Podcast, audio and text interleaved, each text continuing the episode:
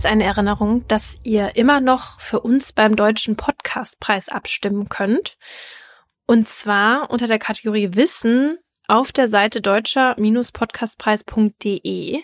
Und darüber würden wir uns sehr, sehr freuen. Genau, wir können euch leider nichts dafür geben, dass ihr das für uns macht, weil ich hatte erst überlegt, kann man mit emotionaler Erpressung arbeiten? Kann man vielleicht eine Extra-Folge anbieten, wenn wir den Podcastpreis gewinnen?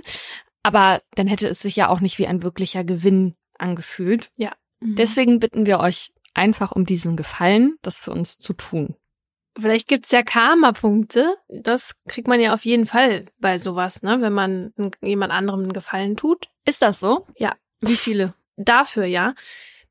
Ich finde, das ist ja schon was, ne? Man muss sich die Zeit nehmen, man muss einmal hier auf sein Handy gucken und in unsere Folgenbeschreibung gehen, da auf den Link klicken. Es ist nicht zu viel Aufwand. Mach's bitte nicht schlimmer, als es ist. Es geht ganz schnell. Es geht ganz schnell, aber es ist immerhin ein Aufwand, für den man mindestens drei Karma-Punkte bekommt. Ich hätte fünf gesagt, tatsächlich. Okay. Ich wäre bei fünf gewesen, ja. Also ich finde, vielleicht kommt es auch darauf an, wie oft man auf Abstimmen drückt. Drei bis fünf Karma-Punkte. Aber man kann nur einmal abstimmen. Nein. Ich habe das aber schon probiert. Hä? Ich habe zweimal abgestimmt. Bei mir stand, du hast schon ab mit Was? demselben Gerät. Ich guck jetzt. Ja, stimmt. Also, gut, dann kann ich ja unseren Redakteurinnen sagen, dass die aufhören können, da alle zwei Sekunden auf drauf zu drücken. Die fahren durch ganz Deutschland, um sich an alle Geräte zu setzen. Fünf Karma-Punkte, was kann man damit gut machen? Ähm, bestimmt zehnmal in der Schlange vorgedrängelt. Laura, also das ist, muss ich dazu sagen, es ist etwas, was Laura das gehört wirklich zu Lauras tagtäglich Gebrauch, sich vorzudrängen. Andere Leute tun das aber nicht. Was noch? Was noch? Ja. Geburtstage vergessen. Ah ja, ja. Geburtstage vergessen. Im Auto fluchen, Menschen beschimpfen. Mhm. Kann man alles damit bereinigen. Wettmachen, ja. Also ihr habt jetzt, glaube ich, genug Argumente gehört. Paulina, es gibt ja ziemlich viele Gründe, warum es sinnvoll ist, eine neue Sprache zu lernen. Also für mhm. Urlaubsreisen oder für die Arbeit zum Beispiel auch. Ich fände es für Mordlust zum Beispiel gut, wenn unsere Redakteurinnen Sprachen sprechen würden wie Dänisch oder Indonesisch. Ja, damit wir dann auch Fälle von da behandeln können. Und das fällt uns nämlich immer schwer, weil wir natürlich nicht die Artikel so lesen können, und unser Vertrauen in Sprachübersetzungs-Apps ist relativ gering aktuell noch. Das stimmt. Und deswegen habt ihr hier auch schon länger kein Auslandsspezial mehr gehabt, was natürlich schade ist. Aber ja, ich finde das halt einen guten Anreiz für unsere Redakteurinnen und ich kann auch gleich mitliefern, wie sie das machen können, also eine neue Sprache lernen, und zwar mit Bubble, der preisgekrönten Sprachlern-App, wo man eben neben Englisch, Spanisch und Italienisch und solchen Sprachen auch sowas wie Indonesisch oder Dänisch lernen kann. Und bei Bubble macht man das alles mit Lektionen, die alltagsrelevante Themen behandeln und kurze, realistische Dialoge enthalten, damit man halt das, was man gelernt hat, auch direkt im echten Leben anwenden kann. Außer man liest jetzt über Verbrechen und braucht das Jura-Vokabular. Dafür gibt es bei Bubble die etwas schwereren Lektionen.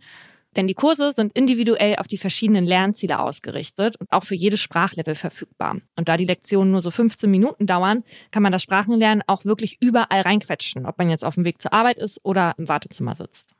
Und neben den Lektionen gibt es auch noch Podcasts, Spiele oder auch Online-Gruppenunterricht. Also so bleibt das Lernen dann auch abwechslungsreich und nicht wie damals in der Schule irgendwie stumpf im Frontalunterricht. Und falls ihr jetzt auch eine neue Sprache lernen wollt, egal ob für die Recherche von Verbrechen oder den Urlaub, dann zahlt ihr jetzt mit dem Code Mordlust, M-O-R-D-L-U-S-T, nur für sechs Monate, erhaltet aber zusätzlich weitere sechs Monate des neuen Bubble-Abos geschenkt. Der Code gilt bis zum 30. April 2024. Der gilt aber nicht für Bubble Live. Infos und Code einlösen auf bubble.com slash Mordlust und alle Infos findet ihr auch nochmal in unserer Folgenbeschreibung.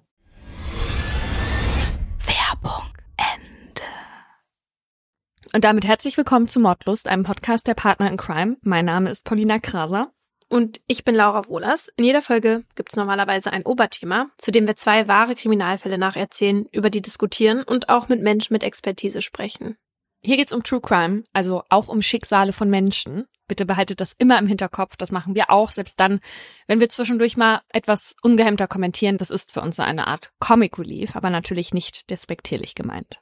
Falls ihr euch wundert, warum wir diese Woche überhaupt hier erscheinen bei euch, wenn ihr unseren Podcast abonniert habt, den Grund haben wir letzte Woche genannt. Und zwar wollen wir ein neues Konzept gerade austesten, in dem jeweils nur ein Fall erzählt wird. Und letzte Woche habe ich einen Fall erzählt über die chinesische Studentin Yang Ji Li. Und diese Woche ist Paulina dran. Also Paulina wird mir einen Fall erzählen und mich hört ihr dann natürlich zwischendurch mal mit meinen Reaktionen, aber auch mit ein bisschen Hintergrundwissen. Genau, und dieses Thema, um das es heute geht, ist mir sehr wichtig. Deswegen wollte ich den Fall auch unbedingt erzählen. Es geht nämlich um etwas, das ich als Angriff auf unsere Demokratie verstehe. Laura, ich habe neulich Instagram geöffnet und dort einen Post gelesen und darin ging es darum, dass zwei Bürgermeistern in Bayern abgetrennte Schweineköpfe vor die Häuser gelegt wurden. Oh Gott. Also ekelhaft und schrecklich. Und diese Tierköpfe, die lagen gut sichtbar im Vorgarten. Einer der beiden Bürgermeister hat auch einen achtjährigen Sohn, der das offenbar auch mitbekommen hat. Und man geht natürlich davon aus, dass sowas aus Hass passiert ist oder weil die TäterInnen eine andere politische Meinung vertreten haben, als vielleicht etwas, was die Bürgermeister gesagt haben. Und wie viele, die in der Öffentlichkeit irgendwas machen, wissen, wird man auch einfach oft zur Projektionsfläche von Frustration und wird dann attackiert, weil sich Leute an einem aufreiben müssen, weil sie irgendwo hin müssen mit ihrer Unzufriedenheit. Und ähm, einigen macht es dann offenbar Spaß, Leute zu beleidigen, ihnen Texte zu schicken oder Schweinsköpfe vor die Türen zu legen. Und solche Situationen sind für PolitikerInnen bei weitem keine Einzelfälle. Und wie gefährlich das werden kann, davon handelt der Fall, von dem ich jetzt erzähle. Einige Namen habe ich geändert und die Triggerwarnung findet ihr in der Folgenbeschreibung. Im Oktober 2015 ist es ungewöhnlich kalt in Deutschland. Rund um Kassel fallen bereits jetzt große weiße Schneeflocken vom Himmel, als Walter sich am Abend des 14. Oktober auf den Weg in die unweit entfernte Gemeinde Lohfelden macht. Der 62-Jährige mit Brille und grauem Schnauzer ist erkältet. Trotzdem wird er gleich im Bürgerhaus vor Publikum sprechen. Denn es gibt Menschen, denen die Kälte noch mehr zu schaffen macht als ihm. Menschen, die im Jahr 2015 nach Deutschland flüchten und hier auf eine Zukunft für sich und ihre Familie hoffen. Weiter ist CDU-Politiker, muss als Regierungspräsident von Kassel, aber vor allem unabhängig von seiner Partei Menschen in seinem Regierungsbezirk zusammenführen. Und das ist in diesen Tagen nicht immer einfach. Im Oktober 2015 ist es gerade einmal ein paar Wochen her, dass die damalige Kanzlerin Angela Merkel den Satz Wir schaffen das in Bezug auf die stark gestiegene Zahl der Asylsuchenden auf der Bundespressekonferenz gesagt hat. Deutschland sei stark genug, um Geflüchtete aufzunehmen. Doch der Ansicht sind nicht alle. Kritik kommt vor allem auch aus den eigenen Reihen. 34 CDU-PolitikerInnen, darunter BürgermeisterInnen, Kreisvorstände und Landtagsabgeordnete, schreiben einen Brandbrief an die Kanzlerin, in dem sie ihre Politik der offenen Grenzen kritisieren. Sie sei nicht mit dem Programm der CDU in Einklang zu bringen. Walter Lübcke steht der Herausforderung der sogenannten Flüchtlingskrise pragmatischer gegenüber. Und das wird er auch heute wieder zeigen, als er in Lohfelden auf der Bühne steht, um über Geflüchtetenunterkünfte zu informieren. Walter möchte den Menschen, die in Nordhessen ankommen, helfen. Nur die Infrastruktur drumherum kann er nicht allein stemmen. Er braucht ehrenamtliche und freiwillige UnterstützerInnen, deshalb will er die BürgerInnen von vornherein mit einbeziehen. Im schwarzen Anzug mit weißem Hemd und Krawatte steht Walter deswegen heute in Lohfelden auf der Bühne. Hinter ihm wirft eine PowerPoint-Präsentation die wichtigsten Stichpunkte an die Wand. Vor ihm auf dem Podium steht ein Glas Wasser für seine kratzige Stimme, die jetzt mit Hilfe eines Mikrofons den ganzen Raum erfüllt. Mehr als 800 Menschen hören zu, als er erklärt, dass ein leerstehender Baumarkt zur Notunterkunft für Geflüchtete umgebaut wird. Viele sind heute Abend hierher gekommen, um ihre Unterstützung anzubieten. Nur in der ersten Reihe wird lautstark protestiert. Walter weiß, wer da vor ihm sitzt. Es sind etwa zehn Mitglieder der Organisation Kagida, kurz für Kassel gegen die Islamisierung des Abendlandes. Ein Ableger der Organisation Pegida, die wiederum später vom Verfassungsschutz Sachsen als erwiesen extremistische Bestrebung eingestuft wird. Die Leute, die sich heute im Saal durch laute Rufe hervortun, sehen in Walters Vorhaben nicht etwa Solidarität, sondern eine vermeintliche Bedrohung ihres Lebensraums. Ihrem Ärger machen sie Luft, indem sie Walter immer wieder mit Spott und Hetze unterbrechen. Scheiß Staat und Scheiß Regierung hört man sie immer wieder rufen. Erst geht Walter nicht darauf ein, aber dann kann er nicht mehr anders. Ruhig und doch bestimmt, wie wir einer Aufzeichnung der Veranstaltung entnehmen können, sagt er folgende Worte ins Mikrofon. Es lohnt sich, in unserem Land zu leben. Da muss man für Werte eintreten und wer diese Werte nicht vertritt, der kann jederzeit dieses Land verlassen, wenn er nicht einverstanden ist. Walters Ansage kommt für die meisten im Saal überraschend. Viele lachen verlegen, einige klatschen, am lautesten sind aber die Rufe aus dem rechten Spektrum. Sie buhnen ihn aus. Jemand ruft Pfui und verschwinde. In dem Moment, als die Worte Walters Lippen verlassen haben, weiß er, dass seine Aussage polarisieren wird. Was er nicht weiß, ist, dass die wenigen Sätze, die er gerade gesagt hat, sein Leben und das seiner Liebsten völlig verändern werden. Nach der Informationsveranstaltung ist Walter verunsichert. War das jetzt irgendwie daneben? fragt er seinen Pressesprecher. Der verneint. Trotzdem weiß Walter, der sonst so ruhige und freundliche Mann mit den weichen Gesichtszügen, dass dieser Abend Konsequenzen haben wird. Und die lassen nicht lange auf sich warten. Nur wenig später finden die ersten Beleidigungen und Morddrohungen zu ihm. Sie beziehen sich auf ein Video, das kurz nach der Veranstaltung online gegangen ist. Jemand aus den hinteren Reihen hat gefilmt, was er gesagt hat. Was auf dem Video aber nicht zu hören ist, ist, dass Walters Aussage eine Antwort an die Querulanten in der ersten Reihe war. Auf der Aufnahme, die im Netz kursiert, hört es sich allerdings so an, als würde er allen, die der Unterbringung von Geflüchteten skeptisch gegenüberstehen, nahelegen, Deutschland zu verlassen. Und das macht viele wütend. Weiter ist das Feedback mittlerweile gewohnt. Ihn selbst kümmert es nicht so sehr. Anders sieht es aus, wenn er an seine Familie denkt. Weiter ist mittlerweile 40 Jahre verheiratet mit Henrike und hat zwei erwachsene Söhne mit ihr, Franz und Konstantin. Das Paar hat die Söhne in einem großen dreistöckigen Wohnhaus am Stadtrand von einem kleinen Ort 30 Minuten von Kassel entfernt, umgeben von Landwirtschaft und Pferdekoppeln großgezogen. Im Frühling pflanzt Walter Gemüse im eigenen Garten an. An warmen Sommerabenden setzt er sich gern auf seinen Lieblingsplatz auf der Terrasse, von wo aus er die Straße beobachten kann.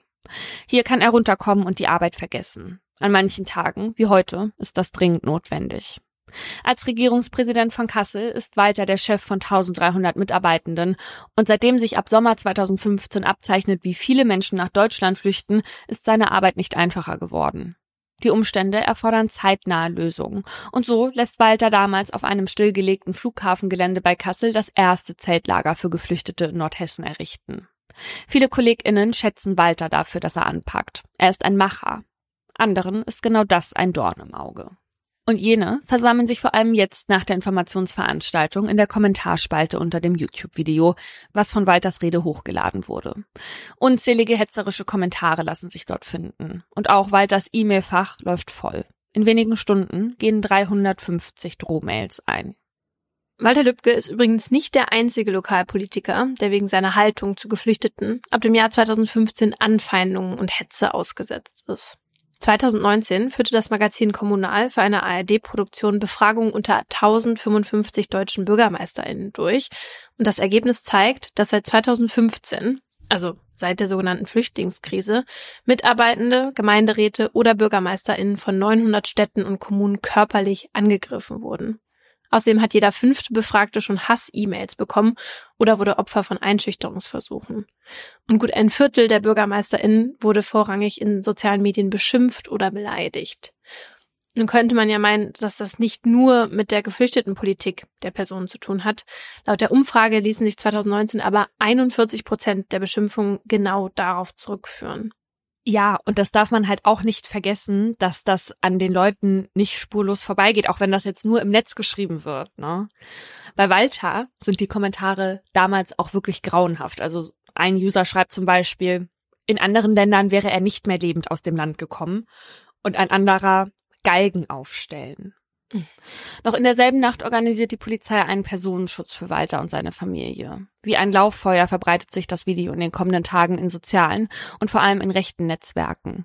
Und das, obwohl Walter bereits am Tag nach der Informationsveranstaltung öffentlich bekannt gibt, einen Fehler gemacht zu haben, indem er nicht klar machte, dass sich die Aussage nur auf die paar Menschen bezog, die ihn in der ersten Reihe durchweg provozierten. Doch die Stellungnahme schlägt keine so großen Wellen wie das Video vom Vorabend. Fünf Tage nach der Bürgerinnenversammlung in Lohfelden wird Walters Aussage auf der Bühne des Pegida-Jahrestages wiederholt und erneut aus dem Kontext gerissen. Und das regt mich auch auf an dieser ganzen Sache, weil aus diesen Reihen, die das jetzt so benutzen, kommt ja auch immer dieser Lügenpressevorwurf.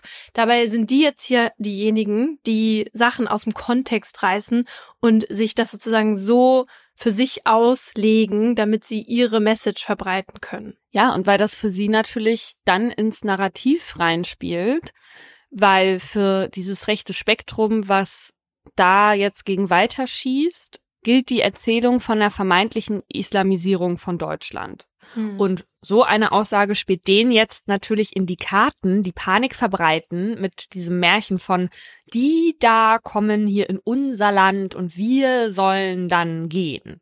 Ja. Knapp vier Jahre später, Sommer 2019. Noch immer fliehen Menschen aus ihren Heimatländern, doch das Thema ist in den Köpfen der Deutschen weiter in den Hintergrund gerückt. Grund dafür ist beispielsweise die Schließung der Balkanroute, was es Geflüchteten jetzt schwer macht, überhaupt bis nach Deutschland zu kommen. So hat sich die hitzige Stimmung in Deutschland genau wie weit das Arbeitsalltag beruhigt. Im Postfach des Politikers gehen heute keine Drohmails mehr ein. Vor wenigen Tagen hat er sein zehnjähriges Dienstjubiläum als Regierungspräsident gefeiert. Er ist mittlerweile 65 Jahre alt und möchte noch ein halbes Jahr länger im Amt bleiben, bevor er in seinen wohlverdienten Ruhestand geht. Walter freut sich jetzt schon darauf, mehr Zeit mit der Familie zu verbringen, denn seit kurzem ist er nicht mehr nur Vater, sondern auch stolzer Opa. Heute, am 1. Juni 2019, steht ein ganz besonderer Tag für Walter und Henrike an.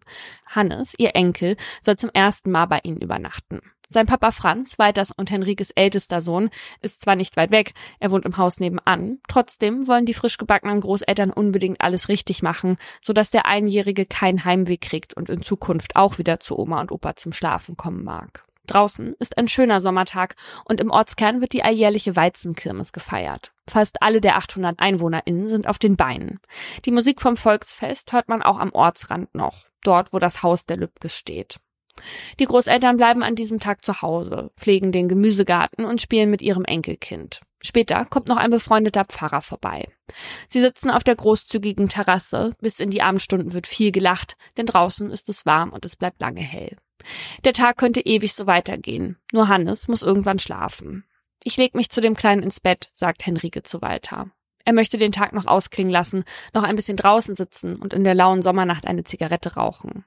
Er sagt seiner Frau, dass er sich noch einmal auf die Terrasse setzt. Sie wünschen sich eine gute Nacht. Dann nimmt Walter im karierten Kurzarmhemd und grauer Latzhose Platz auf seinem Lieblingsstuhl vor dem Haus, mit Blick über seinen Vorgarten auf die Straße. Wegen der Walzenkirmes parken dort heute viele Autos. Auch jetzt brummt noch der Bass der Live-Musik vom Volksfest in der Ferne. Walter schaltet sein Tablet ein und informiert sich über den Kurzurlaub in der Rhön, in den er am morgigen Sonntag gemeinsam mit Henrike aufbrechen möchte. So sitzt er noch lange draußen. Um ihn ist es inzwischen dunkel geworden. Sein Gesicht wird nur noch vom Display des Tablets beleuchtet, als er sich nach 23 Uhr noch eine Zigarette anzündet. Er zieht an ihr, als plötzlich ein lauter Knall ertönt. Um 0.30 Uhr wird Henrike wach.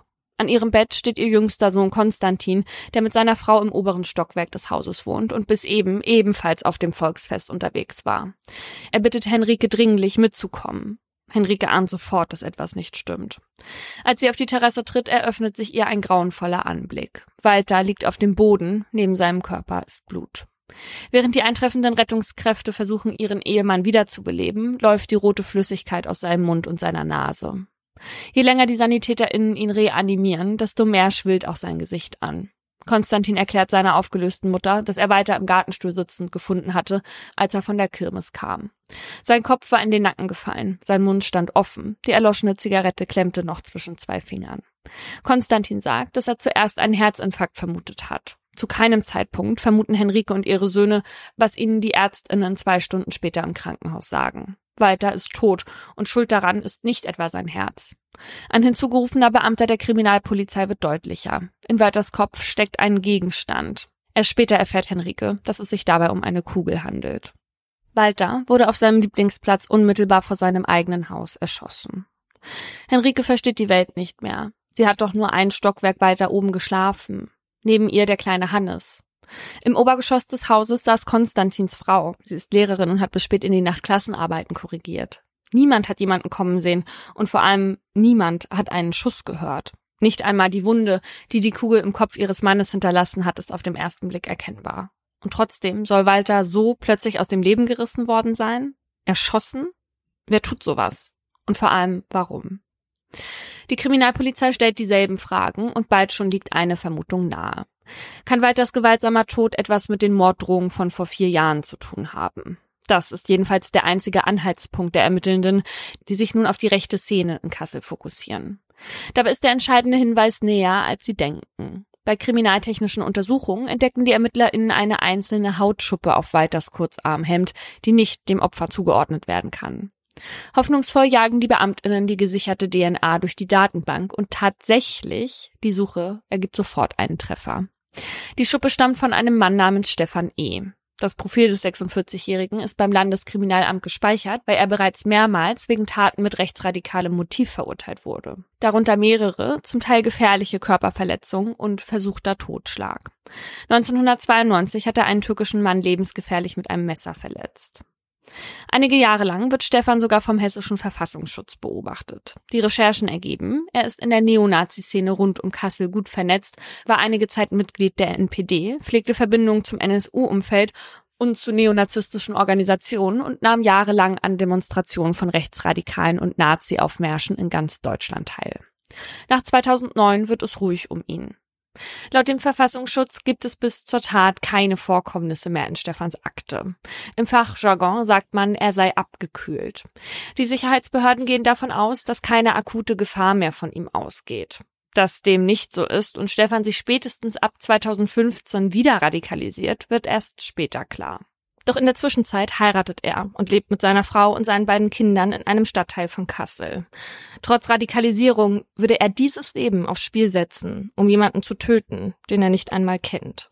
Wenn es so wäre, dann wäre es tatsächlich der erste Mord an einem Politiker mit rechtsradikalem Hintergrund seit 1945. Schwere Körperverletzungen und versuchte Morde gab es aber auch schon vorher, wie zum Beispiel der Fall Henriette Reker zeigt. Ich weiß nicht, ob sich hier alle an den erinnern, aber Reka will 2015 Oberbürgermeisterin in Köln werden. Und anlässlich ihres Wahlkampfes ist die damals 58-Jährige im Oktober 2015 auf einem Wochenmarkt und verteilt da Rosen. Ein Mann fragt sie dann auch ganz freundlich, ob er auch eine Rose haben könnte. Und als sie ihm die Blume gibt, zückt der aber ein 30 Zentimeter langes Jagdmesser und stößt es ihr in den Hals. Die Politikerin wird dann mit durchtrennter Luftröhre ins Krankenhaus eingeliefert. Sie liegt im künstlichen Koma, als sie am nächsten Tag die Wahl zur Oberbürgermeisterin gewinnt. Sie überlebt, das Messer hat die Halsschlagader verfehlt. Als Rika dann aus dem Koma erwacht, hat sie nicht nur einen neuen Job vor sich, sondern auch einen Prozess. Und dort wird schnell klar, warum der Mann sie angegriffen hat. Der Angreifer hat einen rechtsradikalen Hintergrund, mehrere Vorstrafen und Probleme mit Rekas Asylpolitik. Vor ihrer Wahl zur Oberbürgermeisterin war sie beim Dezernat für Soziales, Integration und Umwelt der Stadt Köln beschäftigt. Als der Stadt 2015 4500 Geflüchtete zugewiesen wurden, hat sich Reka um Lösungen und Unterbringungsmöglichkeiten für die Menschen bemüht. Dem 44-jährigen Attentäter war das ein Dorn im Auge. Er griff sie an, um ein Zeichen gegen die Willkommenspolitik zu setzen, und er wird dann vor Gericht wegen versuchten Mordes zu einer Freiheitsstrafe von 14 Jahren verurteilt. Gute zwei Jahre nach dem Attentat auf Henriette Reker kommt es in Altena in Nordrhein-Westfalen zu einem ganz ähnlichen Angriff. Ein betrunkener Mann verletzt in einer Dönerbude den damaligen CDU-Bürgermeister der Stadt Andreas Holstein. Während der Typ ein Messer an Holsteins Hals hält, beschwert er sich lautstark über dessen Asylpolitik. Der Inhaber des Dönerimbisses und sein Sohn können Holstein aber dann zum Glück zur Hilfe kommen und der kommt dann nur auch mit leichten Verletzungen ins Krankenhaus und wird abends wieder entlassen. Das Landgericht Hagen verurteilte den Täter dann wegen gefährlicher Körperverletzung zu einer Bewährungsstrafe von zwei Jahren. Das sind jetzt natürlich zwei krasse Beispiele, die beide aus dem rechten Milieu kommen. Und natürlich gibt es in Deutschland aber auch linksmotivierte Kriminalität gegen PolitikerInnen. Einmal vielleicht zur Einordnung von knapp 2600 Straftaten, die im Jahr 2020 gegen Amts- und MandatsträgerInnen der Bundesrepublik gemeldet wurden, konnten mehr als 900 Delikte dem rechten Lager zugeordnet werden. 370 Straftaten waren linksradikal motiviert. Die anderen konnten nicht so richtig zugeordnet werden. Bei diesen 2600 Taten handelt es sich aber vor allem um Beleidigung, Drohung oder Vandalismus. Laut der Statistik vom Bundesinnenministerium wurden in Anführungsstrichen nur 78 Gewaltdelikte gemeldet, darunter 17 Körperverletzungen und ein Tötungsversuch. Auch in Kassel deutet inzwischen alles darauf hin, dass Walter wirklich wegen seiner geflüchteten Politik sterben musste. Eine Zeugin kann sich daran erinnern, dass sie einen silbernen VW Caddy, wie Stefan ihn fährt, in der Tatnacht vor Weiters Haus gesehen hat. Außerdem kann er als Verfasser von Dutzenden Hasskommentaren und Drohungen gegen Walter identifiziert werden. Als Beamtinnen des LKA sein Haus durchsuchen, finden sie sieben Schusswaffen und 1700 Schuss Munition sowie ein Messer, das als Tatwaffe für ein bislang ungeklärtes Attentat aus dem Jahr 2016 in Frage kommt. Damals wird Emad A., ein Geflüchteter aus dem Irak, vor der Asylunterkunft in Lofelden, die weiter mit aufgebaut hat, schwer verletzt. Ist Stefan etwa auch dafür verantwortlich? Die Polizei hat jedenfalls genug Indizien, um ihn Mitte Juni, zwei Wochen nach dem Tod von Walter, festzunehmen. Seine Verhaftung löst in ganz Deutschland eine medienwirksame Diskussion über rechten Terror aus, die von vielen Fragen begleitet wird. Fragen, die Stefan eine Woche später selbst beantwortet. Aus eigenem Willen und ohne Anwalt an seiner Seite legt der schlanke, unscheinbare Mann mit dem blonden kurzen Haar am 25. Juni im Polizeipräsidium in Kassel ein Geständnis ab. Er trägt ein rotes T-Shirt und eine braune Jogginghose, als er zwei Polizisten erklärt, dass er Walter zum ersten Mal 2015 bei der Bürgerinnenversammlung in Lohfelden erlebt hat. Stefan sitzt damals mit seinem Freund Markus H. in einer der hinteren Reihen, als Walter die Worte sagt, die später im Internet landen. Es ist Stefans Freund Markus, der das Video aufnimmt und bei YouTube einstellt. Und es ist genau diese Veranstaltung, die Stefans Hass auf Walter auslöst. Der Politiker ist für ihn ein Zitat Volksverräter, der das deutsche Volk mit Ausländern austauschen möchte. Stefan gesteht, Walter im Alleingang getötet zu haben, um ihn zu bestrafen. Für Polizei und Medien ist klar, Stefan mag alleine geschossen haben, doch hinter der grausamen Tat, die sich offenbar vier Jahre lang angebahnt hat, steckt mehr als nur ein einzelner Mann. PolitikerInnen und die Presse machen die Hetze im Netz für Walters Tod mitverantwortlich. Außerdem wird die Rolle der AfD im Zusammenhang mit Stefans Radikalisierung diskutiert. Seit ihrem Aufstieg hatte er immer wieder Veranstaltungen der rechtspopulistischen Partei besucht und Spenden überwiesen. Hat also das Umfeld der AfD etwas mit seiner Radikalisierung zu tun.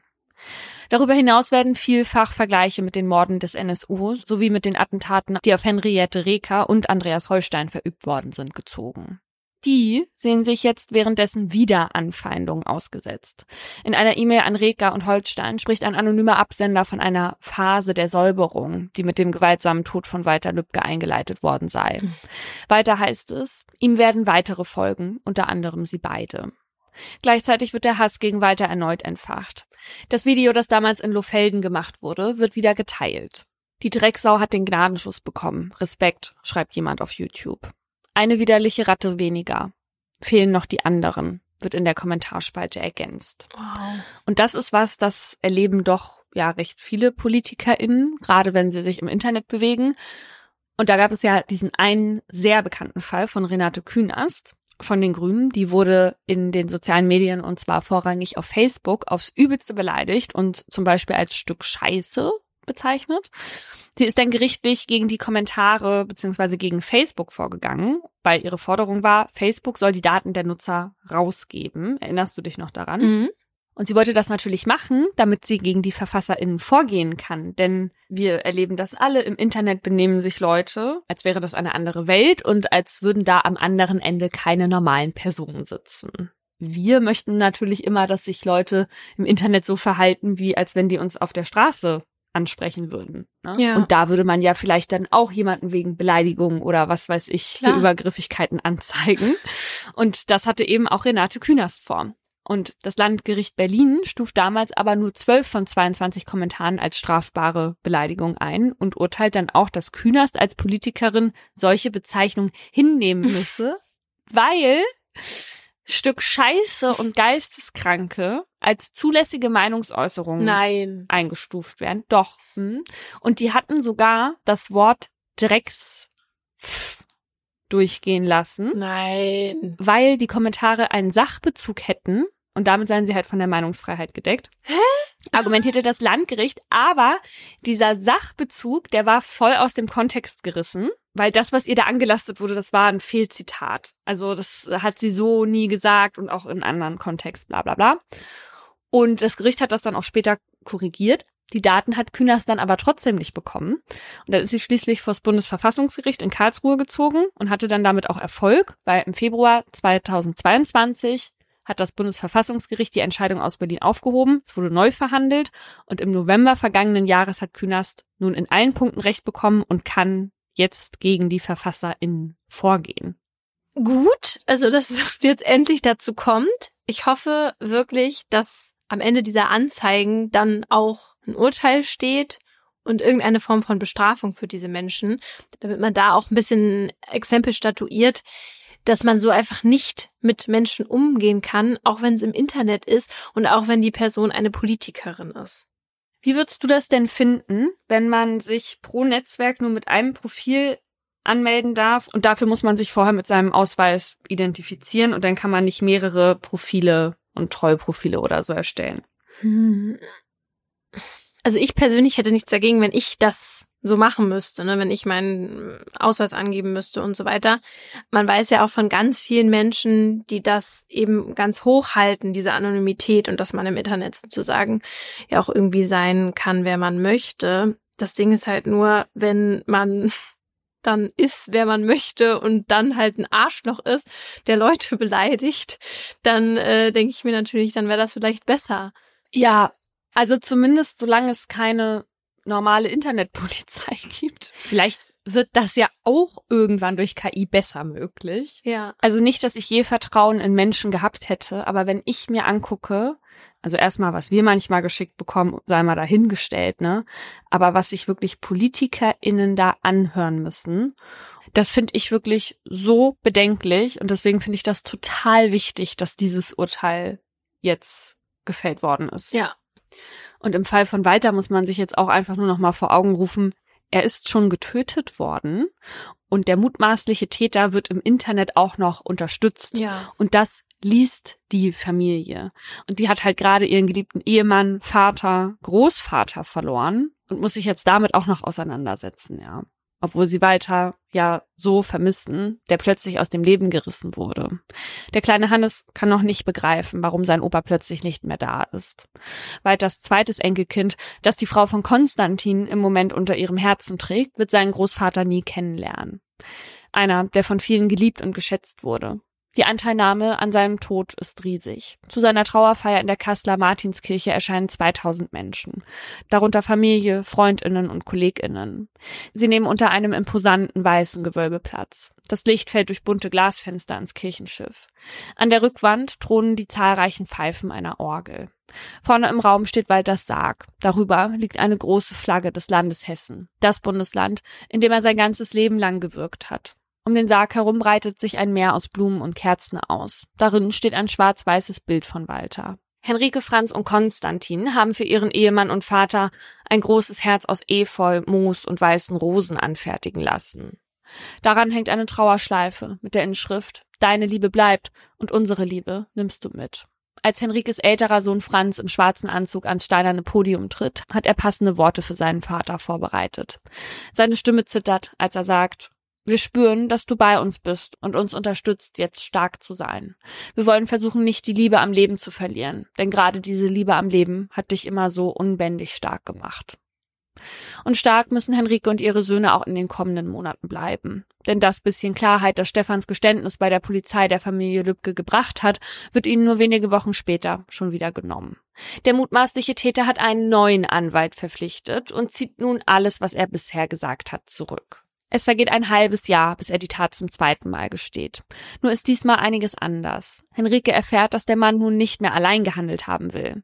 Sein Freund Markus, der auch das Video von Walter online gestellt hat, soll in der verhängnisvollen Sommernacht ebenfalls auf der Terrasse gewesen sein. Dem neuen Geständnis zufolge ist es sogar zu einem Wortwechsel zwischen den Tätern und Walter gekommen. Walter wollte offenbar aus seinem Stuhl aufstehen, als sich versehentlich ein Schuss aus der Waffe gelöst haben soll, mhm. die nicht Stefan, sondern jetzt auf einmal Markus gehalten haben soll. Das erste Geständnis habe er so abgelegt, weil sein damaliger Verteidiger ihm dazu geraten habe. Der Anwalt, der als rechtsextremer Szeneanwalt gilt, soll ihm dafür versprochen haben, dass man sich dafür um Stefan E.s Familie kümmern werde, wenn er im Gefängnis sitzt. Eine Behauptung, die nicht bewiesen werden kann. So oder so würde diese Tatversion eine mögliche Verurteilung gegen Stefan E. wegen Mordes vom Tisch fegen. Henrike weiß nicht mehr, was sie noch glauben kann. Alles, was sie von der Nacht weiß, in der ihr Ehemann erschossen wurde, beruht auf verschiedenen Aussagen eines Neonazis, die nun auch noch voneinander abweichen. Wie soll man jemandem vertrauen, der sich mindestens eines seiner Geständnisse nur ausgedacht hat? Hat Walter einen oder sogar zwei Angreifer kommen sehen? Wollte er sich vielleicht sogar wehren? Die Fragen muss Henrike mit in den Prozess nehmen, der am 16. Juni 2020, ein gutes Jahr nach Walters gewaltsamen Tod, vor dem Landgericht Frankfurt startet. Werbung unser heutiger Werbepartner ist wieder Google mit dem Google Pixel 8 Pro. Wir haben euch ja schon erzählt, dass wir beide eins zugeschickt bekommen haben und sie in den letzten Wochen benutzt haben und deswegen ja auch ausgiebig testen konnten. Und wir wollen euch hier mal von unseren liebsten Features erzählen. Ja, ich liebe ja den magischen Radierer. Der ist auch KI gestützt. Mit dem kann man störende Objekte, wie zum Beispiel einen hässlichen Papierkorb, ganz einfach wegzaubern, wenn man die Google Fotos App hat.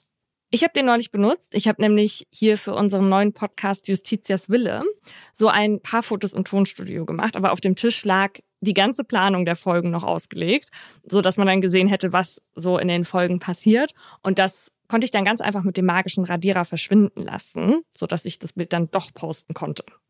Ja, und das Pixel 8 Pro kann jetzt sogar Objekttemperaturen messen. Also ihr könnt ganz einfach Objekte damit scannen und euch die Temperatur anzeigen lassen. So könnt ihr zum Beispiel prüfen, ob euer Getränk nicht mehr zu heiß ist oder wann die Bratpfanne die optimale Temperatur erreicht hat. Ich mache das immer bei Fussels Fressen. Der ist ja ein Gourmet und isst natürlich am liebsten Leckerchen, aber abends gibt's halt auch sein Nassfutter. Und der isst halt nicht jeden Tag eine ganze Dose. Und deswegen kommt die dann in den Kühlschrank. Und bevor er das kriegt, lasse ich die Dose draußen stehen, weil der das nicht so kalt essen soll. Und mit dem Temperaturmesser gucke ich jetzt immer, ob das genug erwärmt ist. Praktisch. Diese coolen Features wie der magische Radierer sind übrigens möglich, weil das Google Pixel 8 Pro mit Google AI als Herzstück entwickelt wurde. Und von einem anderen Smartphone auf das Pixel zu wechseln, ist ganz einfach. Sogar vom iPhone könnt ihr eure Daten inklusive Fotos und Videos, Kontakten, iMessages, WhatsApp-Nachrichten, Apps und mehr sicher auf das Pixel übertragen mit nur ein paar Schritten. Das Pixel 8 Pro gibt es online im Google Store und bei vielen weiteren Elektromärkten und Mobilfunkanbietern in Deutschland. Den Link zum Google Store und alle weiteren Infos findet ihr wie immer auch nochmal in der Folgenbeschreibung. Werbung Ende. Das Medieninteresse ist riesig und aus Pandemieschutzgründen kann der größte Verhandlungssaal im Gericht nicht voll besetzt werden. Einige JournalistInnen stehen stundenlang in einer Schlange an, um einen der wenigen Plätze im Saal zu ergattern. Für Enrique und ihre Söhne sind währenddessen drei Stühle reserviert. Denn auch wenn es ihnen sichtlich schwer fällt, dem Mann gegenüber zu sitzen, der weiter auf dem Gewissen haben soll, haben sie die Nebenklage im Prozess angenommen. Auch beim Prozessauftakt dabei und bei den nachfolgenden Verhandlungstagen ist unser Experte Journalist Felix Zimmermann. Er ist heute Chefredakteur vom Rechtsmagazin Legal Tribune Online und damals für die Berichterstattung im Auftrag des ZDF vor Ort. Felix Zimmermann erinnert sich noch genau, wie Familie Lübcke dem Täter gegenüberstand. Die hatten wirklich beeindruckenden Eindruck gemacht. Die standen dort kerzengerade und haben alle drei direkt äh, Stefan E in die Augen geschaut und die haben wirklich signalisiert, wir wollen die Wahrheit wissen. Sehr gefasst, natürlich sehr ernst. Und es war ja auch so, dass fast immer äh, sämtliche Familienmitglieder beim Prozess anwesend waren, fast alle Verhandlungstage. Henrike, die neben ihren Söhnen klein und fast zierlich wirkt, möchte für Walter kämpfen, so wie er es immer gemacht hat. Hass und Ausgrenzung waren ihm fremd, und in diesem Geist wollen auch wir dafür einstehen, dass Hass und Gewalt keinen Platz in unserer Gesellschaft haben, sagt sie der Presse. Weil es sich um ein Verbrechen mit rechtsterroristischem Hintergrund handelt, erhebt am ersten Prozesstag nicht etwa die Staatsanwaltschaft, sondern die Bundesanwaltschaft, also die Strafverfolgung für den Schutz des Staates, Anklage. Und zwar nicht nur gegen Stefan, sondern auch gegen seinen Kumpel Markus H derselbe Mann, der 2015 das Video von Walter ins Netz gestellt hat. Zudem war die Tatwaffe auf Markus Namen registriert. Und laut Anklageschrift soll Markus eine psychische Beihilfe zum Mord geleistet haben, indem er Stefan in seinem Vorhaben, weiter zu töten, bestärkt hat. Kurz zur Einordnung. Wer Beihilfe zu einer Straftat leistet, macht sich nach Paragraph 27 des StGB strafbar.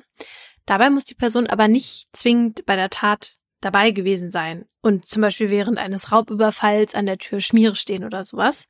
Neben der physischen Beihilfe gibt es nämlich eben auch die psychische. Das bedeutet, dass man Hilfe leistet, indem man den Täter oder die Täterin in seinem oder ihrem Tatvorhaben bekräftigt, ermuntert oder Hilfe nach der Tat zusagt. Also beispielsweise, ich will jemanden erschießen und erzähle dir davon. Ich habe aber Angst vor den Konsequenzen, also dass mich zum Beispiel vor der Tat dann doch der Mut verlässt oder dass mich die Polizei danach halt schnappt. Und dann sagst du, ach Lauri, Quatsch, das schaffst du auf jeden Fall. Und wenn du danach Angst hast, dann kommst du einfach zu mir und versteckst dich in meinem Schrank. Dann stiftest du mich zwar nicht an, weil den Tatentschluss hatte ich ja schon vorher, aber du hilfst mir, indem du mich psychisch halt in meinem Entschluss bekräftigst.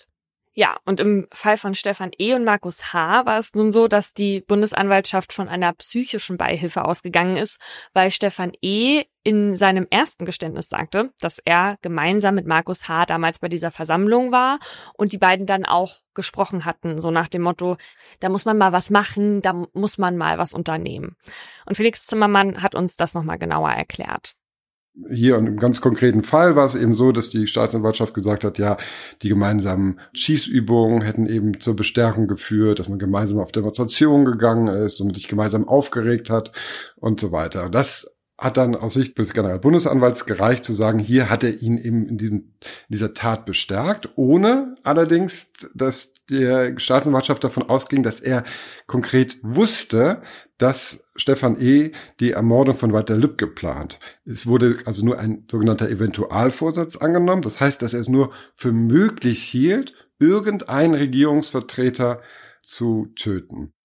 Stefan wiederum ist als Haupttäter wegen des heimtückischen Mordes aus sonstigen niedrigen Beweggründen an Walter Lübcke und wegen des versuchten Mordes im Fall des geflüchteten Emad A. angeklagt, der mit einem Messer attackiert wurde. Die Bundesanwaltschaft stützt ihre Vorwürfe im Fall Walter auf Stefans erstes Geständnis, laut dem er im Alleingang gehandelt haben will. Sie hält die Aussage, die er inzwischen zurückgerufen hat, für glaubwürdig. Deshalb soll das Video der Vernehmung schon am zweiten Prozesstag vor allen Anwesenden gezeigt werden. Henrike sitzt zum zweiten Mal in dem holzvertäfelten Verhandlungssaal mit den blau bepolsterten Holzstühlen, als eine Leinwand heruntergefahren wird. Heute soll das Video von Stefans erstem Geständnis in voller Länge vorgeführt werden. Also das ist ja schon ungewöhnlich, dass das Geständnis mhm. auf Video vorliegt und dann auch noch im Prozess gezeigt wird, weil in Deutschland wurde das früher ja eigentlich fast nie so gemacht. Und in so gut wie allen Fällen, die wir hier bei Mordlust erzählt haben, war dem auch so. Also da gab es natürlich schriftliche Protokolle, ähm, aber ob man halt eine Befragung oder so ein Geständnis auf Video festhält, das konnten bis Ende 2019 die jeweiligen Polizeibeamtinnen entscheiden. Und du meinst ja, dass das Geständnis schon kurz nach der Tat kam, oder? Also noch 2019? Ja. Und eigentlich ist es eben erst seit 2020 so, dass die erste Vernehmung aufgezeichnet werden muss, wenn dem Ermittlungsverfahren ein vorsätzlich begangenes Tötungsdelikt zugrunde liegt. Also 2020 hätten die Beamtinnen das dann in dem Fall sowieso machen müssen. 2019 war das noch nicht Pflicht. Aber es ist ja gut, ne, dass sie es haben. Ja, da kommen wir gleich nochmal drauf zurück. Dieses Video, das müssen sich Henrike und ihre zwei Söhne vier Stunden lang ansehen und damit auch vier Stunden lang dem Mann zuhören, der absurderweise neben einer Kinderspielecke auf dem Polizeirevier die Tat gesteht. Heute aber im Gerichtssaal steht er nicht mehr zu dem, was er damals gesagt hat. Dabei spricht er im Video flüssig und frei und geht mit seiner Erzählung bis ins kleinste Detail. Außerdem decken sich die Ergebnisse der kriminaltechnischen Ermittlungen laut Bundesanwaltschaft mit den Aussagen, die er in dem Video macht. Also sie geht davon aus, dass Stefan damals bei der ersten Vernehmung, die auf dem Video zu sehen ist, die Wahrheit sagt. Um mehr über Stefan E.s Motivation zu erfahren, müssen wir mehr über ihn erfahren. Stefan E. wird schon als Kind von seinem Vater geschlagen, wenn er mit dem türkischstämmigen Nachbarskind spielt. Der Vater ist es auch, der ihm von klein auf rechtes Gedankengut mitgibt, das ihn bald zu Straftaten verleitet. Mit 15 versucht Stefan in seinem Heimatort bei Wiesbaden ein Haus im Rand zu setzen, in dem vorrangig türkischstämmige Menschen wohnen. Mit 19 sticht er auf der Toilette am Wiesbadener Hauptbahnhof von hinten und anschließend von vorne auf einen türkischen Mann ein, der lebensgefährlich verletzt wird. Noch im selben Jahr baut er eine Rohrbombe, die er vor einer geflüchteten Unterkunft in Brand setzt. Sie kann rechtzeitig entschärft werden. Stefan wird erstmals zu einer sechsjährigen Haftstrafe verurteilt. Stefan sagt, sein Hass beruhe damals auf der Ausländerfeindlichkeit seines Vaters, dessen Einstellung er übernommen habe, und auf Ereignissen in seiner Schulzeit. In der Gesamtschule, die er als Jugendlicher besucht, soll es immer wieder zu gewalttätigen Auseinandersetzungen mit einer Gruppe türkischstämmiger Mitschüler aus der Parallelklasse gekommen sein, die ihn erniedrigt haben sollen. Auch in Haft gerät Stefan mit Insassen in Streit, besonders mit jenen mit Migrationshintergrund. Einem Mann schlägt er bei einer Auseinandersetzung mehrfach mit einem Eisenstuhlbein auf den Kopf. Er lernt aber auch mit Insassen kennen, die seine politischen Ansichten teilen und ihn in seinen Anschauungen bestärken. Fortan vertritt er die nationalsozialistische sogenannte Rassenideologie und sieht sich als Arier anderen Menschen überlegen. Nach seiner Haft heiratet er und bekommt mit seiner Ehefrau einen Jungen und ein Mädchen. Beruflich ist er zuerst über eine Zeitarbeitsfirma beschäftigt und später im Schichtdienst für einen Hersteller von Bahntechnik tätig. In seiner Freizeit besucht Stefan rechtsradikale Demonstrationen, nimmt an Stammtischen der NPD teil oder vernetzt sich mit rechtsextremen Organisationen. Mehrmals wird er nach solchen Veranstaltungen wegen Körperverletzung, Beleidigung oder Landfriedensbruch verurteilt. Immer werden Bewährungsstrafen ausgesprochen. Als im Jahr 2015 viele Geflüchtete nach Deutschland kommen, sieht Stefan E. seine schlimmsten Vorstellungen bestätigt. Er befürchtet, dass in seinem Heimatland bald bürgerkriegsähnliche Zustände, wie er sagt, herrschen und dass Deutschland bald mit, Zitat, Ausländern überflutet wird. In den rechten Kreisen, in denen er unterwegs ist, wird von einer Umvolkung gesprochen. Stefan findet, dass die Deutschen was dagegen tun müssen und dass es das Mindeste sei, sich zu bewaffnen. Also tut er genau das und besorgt sich Waffen, darunter drei Revolver, drei Pistolen und eine Maschinenpistole. Unter der sogenannten Umvolkung oder auch dem Bevölkerungsaustausch, das ist ja auch das, was Stefan als Grund angegeben hatte, warum er äh, Walter bestrafen wollte, versteht man im rechtsextremen Spektrum übrigens den gezielten Plan, die deutsche Bevölkerung gegen eine andere auszutauschen. Also deutsche Menschen quasi zu ersetzen.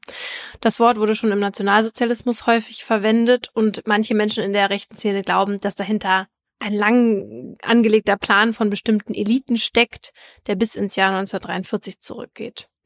Andere sehen ihre Vermutung vor allem in der sogenannten Flüchtlingskrise bestätigt, weil plötzlich die Einwanderung stark zugenommen hat und die AfD das Wort wieder vermehrt in ihren Reden verwendet. 2018 sagt Alexander Gauland zum Beispiel, Zitat, die Bundesregierung will, dass wir für die Einwanderer arbeiten, damit die in Ruhe Kinder in die Welt setzen und den Bevölkerungsaustausch vollenden können. In der Vorstellung der Menschen, die an diese sogenannte Umvolkung glauben, geht es nicht um die Einwanderung aus beispielsweise der Schweiz oder aus Österreich, sondern vor allem um Menschen mit islamischem Glauben. Oft wird deshalb auch von der Islamisierung gesprochen. Tatsächlich ist es so, dass der Anteil an Deutschen mit Migrationshintergrund immer weiter steigt und dass vor allem 2015 und 2016 viele Menschen aus dem nicht-europäischen Ausland hier bei uns ein Zuhause gefunden haben. Auch die Geburtenrate bei Frauen mit Migrationshintergrund ist im Schnitt höher als bei Frauen ohne Migrationshintergrund. Es kann also sein, dass sich unsere Gesellschaft irgendwann mit der Zeit verändert und das tun Gesellschaften ja aber auch in vielen anderen Ländern. Das hat aber dann mit Kriegen, Umweltkatastrophen und so weiter zu tun und natürlich nichts mit einem Plan von irgendwelchen Eliten oder der Politik. Ja, und übrigens an diese Theorie der Umvolkung hat ja auch der rechte Attentäter Anders Spee geglaubt, der 2011 die Anschläge in Oslo und auf der Insel Utøya verübt hat. Von dem Fall hatte ich mal in Folge 53 erzählt. Ja, und ich weiß noch, bei dem haben ja Frauen auch eine große Rolle gespielt in dieser ganzen Theorie. Der hat in seinem Manifest nämlich betont, dass vor allem Feministinnen mitverantwortlich seien an der in seinen Augen Zerstörung der norwegischen Gesellschaft.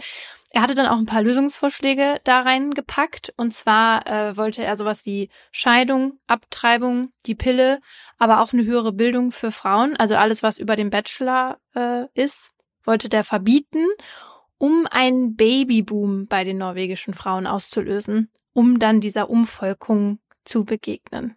Also das muss man sich mal vorstellen. Ich erinnere mich noch, als du damals zu mir gesagt hast, also, dass der nicht als schwachsinnig eingestuft worden ist vom Gericht. Ja. Das hat sich Laura damals nicht erschlossen. Mhm. Und diese Verschwörungstheorie, die ist halt eben auch in Deutschland im rechten Spektrum weit verbreitet, auch wegen des Buches Umvolkung, wie die Deutschen still und leise ausgetauscht werden. Das der rechtspopulistische Autor Akif Pirinci geschrieben hat. Und in dem Buch kommt auch Walter Lübcke vor. Pirinci bezieht sich nochmal auf die Worte, die Walter 2015 bei der Infoveranstaltung in Lofelden gesagt hat. Und dieses Buch, das hat man auch später im Haus von Stefans Freund Markus gefunden und der Name Walter Lübcke war in der Ausgabe von Markus gelb angestrichen.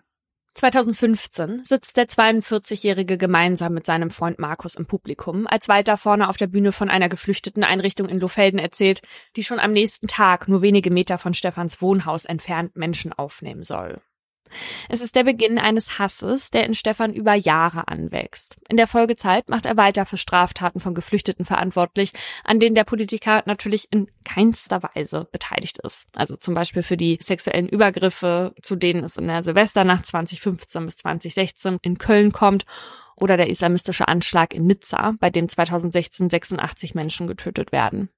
Stefan sitzt stundenlang da und sieht sich Bilder und Videos der Tat an. Für ihn steht fest, dass man sowas PolitikerInnen wie Walter zu verdanken hat. Er projiziert seinen ganzen Hass auf diesen Mann, den er für dessen politische Meinung bestrafen möchte, gesteht er später der Polizei.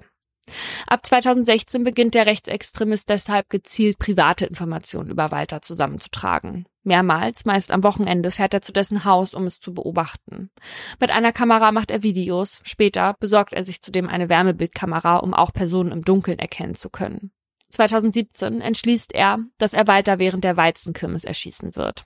Da ist auf den Straßen so viel los, dass sein Auto nicht auffallen würde. Außerdem wird die Musik des Volksfestes den lauten Schuss übertönen. Mit seinem Kumpel Markus übt er im Schützenverein das Schießen und besorgt sich mehrere Waffen. Am 1. Juni 2019 sieht er dann seine Chance. Weiter sitzt alleine auf der dunklen Terrasse und sein Gesicht wird vom Licht des Tablets vor ihm beleuchtet, als Stefan sich dem Haus über die angrenzende Pferdekoppel nähert. Jetzt liegt nur noch ein Weidenzaun zwischen ihm und dem Garten des Mannes, den er so abgrundtief hasst. Er überwindet den Zaun, läuft durch den Garten, bis er das Haus erreicht und spannt den Hahn seines Revolvers. An der Hauswand entlang schleicht er auf den nichtsahnenden Walter zu, tritt um die Ecke des Hauses, zielt und drückt ab. Im Vernehmungsvideo, das vor Gericht gezeigt wird, stellt Stefan die Szene nach und benutzt die Finger seiner beiden Hände als Pistole. Die zusammengepressten Zeigefinger sind der Lauf, seine Daumen der Abzug. Er zielt auf den Kopf eines Polizisten, so wie er einst auf Walters Kopf gezählt hat. Aus einer kurzen Distanz, höchstens 150 Zentimetern, nahezu im 90-Grad-Winkel zu seinem Kopf. Als er mit den Daumen abdrückt, passiert dem Polizisten in der Vernehmung nichts. Doch Henrike weiß, dass ihr Mann genau dieses Szenario nicht überlebt hat. Die Kugel durchbohrt kurz über seinem rechten Ohr seinen Schädel und bleibt darin stecken. Walter hat keine Chance und Stefans Plan geht auf. Keiner nimmt den Schuss wahr. Er kann ohne Mühe entkommen und vergräbt die Tatwaffe am nächsten Tag auf dem Betriebsgelände seines Arbeitgebers. Das Video zu sehen ist für Henrike eine enorme Belastung. Wenn die Bundesanwaltschaft recht hat und sich die Nacht wirklich so zugetragen hat, wie Stefan es in seinem ersten Geständnis erzählt, dann war ihr Mann seinem Angreifer absolut wehrlos ausgesetzt. Sie weiß zwar nicht, ob Walter etwas davon mitbekommen hat, doch seine Situation im Video zu durchleben ist schwer für die trauernde Ehefrau. Keinesfalls will sie sich länger damit beschäftigen, als sie muss. Umso schlimmer ist es für Henrike, dass das Vernehmungsvideo wenige Wochen später im Internet auftaucht. Und zwar ist es so, dass das öffentlich-rechtliche YouTube-Format Steuerung F einige Tage, nachdem die Aufnahmen vor Gericht gezeigt werden, Ausschnitte aus diesem Vernehmungsvideo mit Stefan online stellt und journalistisch einordnet, obwohl der Prozess noch im vollen Gange ist. Das ist erstmal nicht üblich. Also es ist nicht üblich, dass es überhaupt ein Video von der Vernehmung gibt, wie du ja eben schon gesagt hast also zumindest nicht für die Öffentlichkeit, so dass es den Medien zugespielt wird und dann davon auch noch Ausschnitte veröffentlicht werden. Aber was haben die denn da, also was haben die denn gezeigt? Also haben die den gezeigt und den Namen oder? Ja, also die haben einzelne Passagen aus dem ersten Geständnis von Stefan gezeigt und man sieht, dass er dabei auch schluchzt und weint und sein Name wird genannt und er wird nicht geblurrt. Und zwischen den Ausschnitten, die sie zeigen, ordnen dann die zwei Journalisten die Infos ein. Okay, und wie sind die an das Material gekommen? Sagen die das auch? Nee, also wer das Video an Steuerung F gegeben hat, ist nicht bekannt. Und dass diese ganze Sache nicht unproblematisch ist, das wissen die JournalistInnen auch. Und im Video sagen die zumindest, dass sie lange diskutiert hätten und sich dann aber letztlich für eine Veröffentlichung entschieden haben, weil es vor Gericht zu dem Zeitpunkt bereits gezeigt wurde und weil es wegen der Brisanz des Prozesses ein zeitgeschichtliches Dokument sei. Und in der anschließenden Stellungnahme vom NDR heißt es dann auch, wir denken, dass in diesem Fall das öffentliche Interesse so groß ist, dass für die Menschen ein eigener und direkter Eindruck wichtig sein kann. Mhm. Also, das schockiert mich jetzt ehrlich gesagt. Und vor allem, dass das dann auch noch von einem öffentlich-rechtlichen Format kam. Also, es habe ich jetzt nicht erwartet. Also erstens ist der Typ ja noch nicht verurteilt. Also wieso zeigt man dann sein Gesicht und seinen Namen? Weil Persönlichkeitsrechte, Fragezeichen. Und zweitens hat er das Geständnis, was da gezeigt wird, ja schon zurückgezogen. Und er, er hat dann gesagt, er hat Lübcke nicht getötet. Und es ist ja schon sein gutes Recht als Angeklagter, seine Aussage zurückzuziehen, aus welchem Grund auch immer. Also was hat das jetzt in der Öffentlichkeit zu suchen? Also erstmal kann man ja schon sagen, dadurch, dass der Prozess gerade im Gange ist und er in der ersten Vernehmung auch gestanden hat und gerade bei so einem brisanten Fall, da ist er auch schon eine Person des öffentlichen Interesses, bei der man dann auch argumentieren könnte, dass das in diesem Fall schwerer wiegt und dann auch eine volle Namensnennung zulässig ist. Und dann ist es so, dass seine Anwälte vor Gericht auch nicht darum gebeten haben, seinen Namen zu anonymisieren und er hat auch sein Gesicht die ganze Zeit nicht vor der Öffentlichkeit abgeschirmt. So. Jetzt ist das natürlich so, dass so ein, wenn so ein Video veröffentlicht wird, ne, dann greift das natürlich weiter in seine Privatsphäre ein als jetzt eine normale Berichterstattung.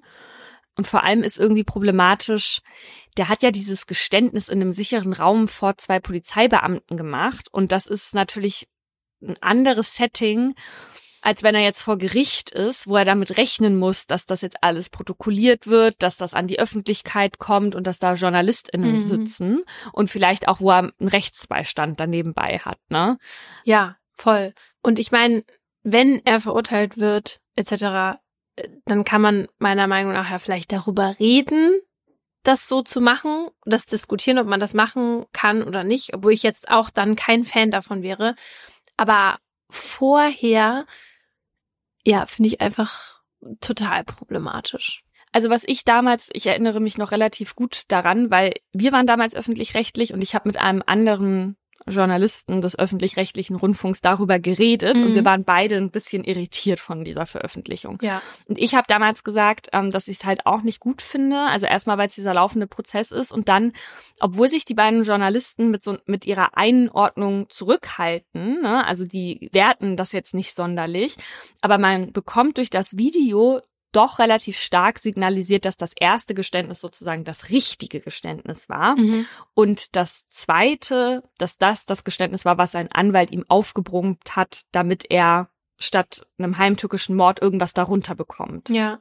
Ja, und das ist ja eigentlich nicht die Aufgabe von den JournalistInnen, ja, dass die das machen, sondern das ist die Aufgabe, die im Gericht zu klären ist. Ja, genau. Und dieses Video sorgt aber dafür, dass man sich selber diese Meinung bildet. Weißt du, also ich meine, wir, wir haben jetzt natürlich auch ein bisschen einen anderen Hintergrund als jetzt ein normaler Rezipient oder eine normale Rezipientin, aber der sagt halt im ersten Geständnis sehr viele Signalworte, die den auf jeden Fall lebenslang ins Gefängnis bringen würden. Weißt du? Mhm.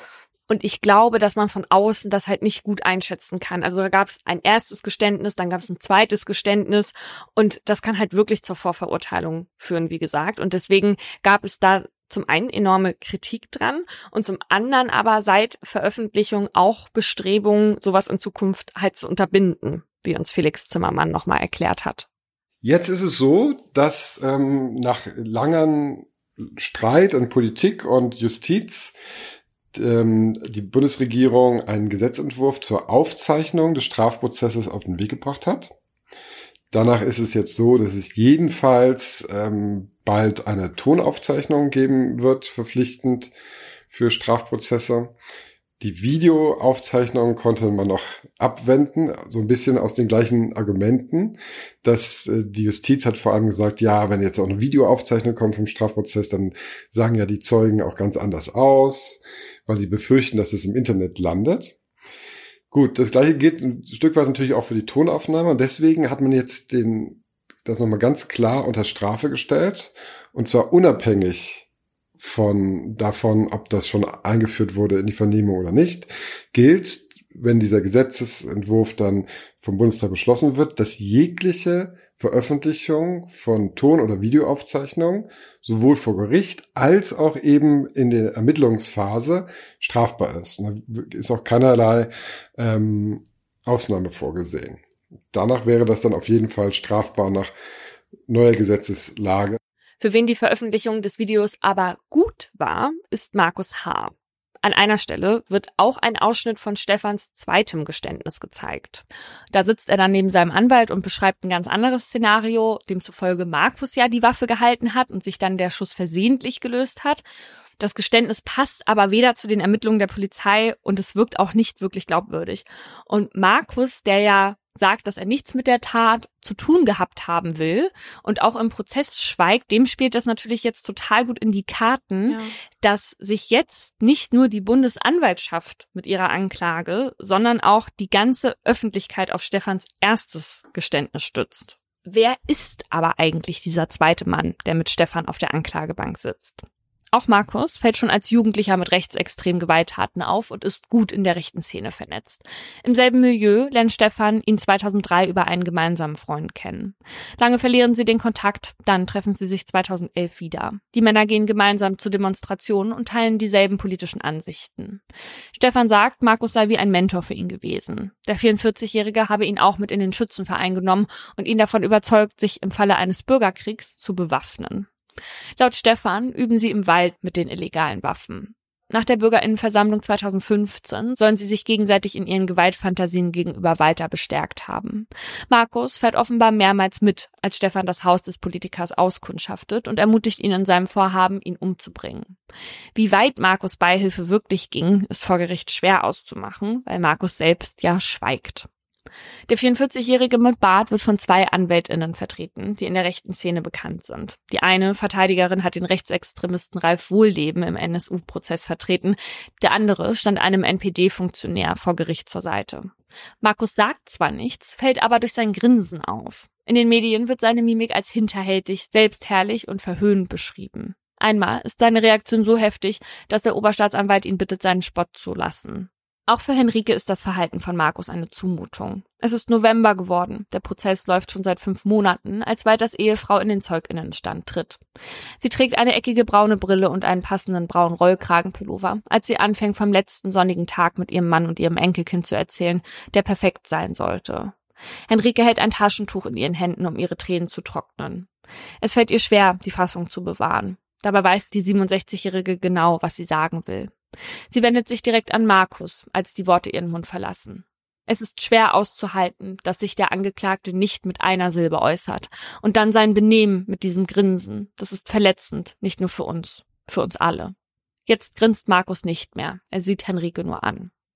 Dann blickt sie Stefan ins Gesicht und sagt, wie schrecklich es für sie ist, dass er seine Aussage immer wieder ändert. Sie möchte wissen, ob Walter den Angriff hat kommen sehen, ob er vielleicht noch etwas gesagt hat. Wir möchten die volle Wahrheit wissen. Das könnte uns vielleicht helfen, das zu verarbeiten. Wir brauchen das, fleht sie ihn an. Und dann passiert etwas, mit dem niemand, vor allem nicht Henrike, gerechnet hat.